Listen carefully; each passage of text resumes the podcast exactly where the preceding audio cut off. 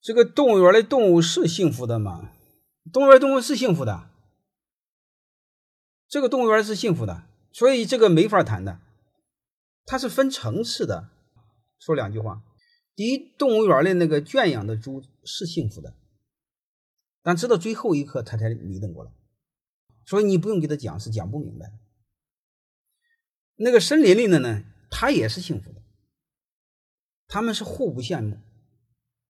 相互瞧不起，相互认为自己幸福，但是你也别认为他俩都很明白，他俩都不明白，为什么呢？你山里的最多是知道他是肉体上的所谓的这个比较放松，精神层面没有。你让他同样你会发现，看看猪八戒在看书呢，咱假设猪八戒这个跟着唐僧混了一辈子，也迷瞪过来了，发现高老庄没意思，想当年年轻时候还调戏过嫦娥。很没意思，啊，改邪归正，开始跟着唐僧读书。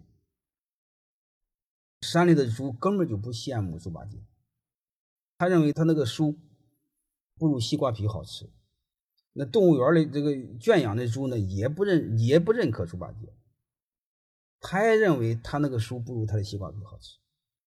各位，你告诉我谁幸福？是八戒幸福，还是圈里的猪幸福，还是野生的幸福？这个没法说，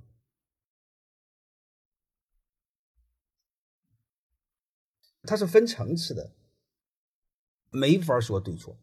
我们这辈子的无聊的事，就是你证明别人是错的。所以有时候你们给我抬杠的时候，我除非是实在是着急了，给你们辩了两句，我多数就会我尊重你，你你你说的是对的，能明白了吗？你比如猪八戒告诉野生的猪很无聊，他是不信的。猪八戒告诉圈养的猪更无聊，猪是不信的。他会说你很龌龊，天天趴桌子上干什么？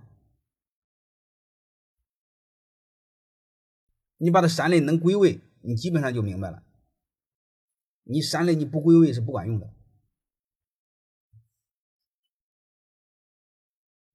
有时候我们想告诉圈里的猪，要不你出来看看，外边多好。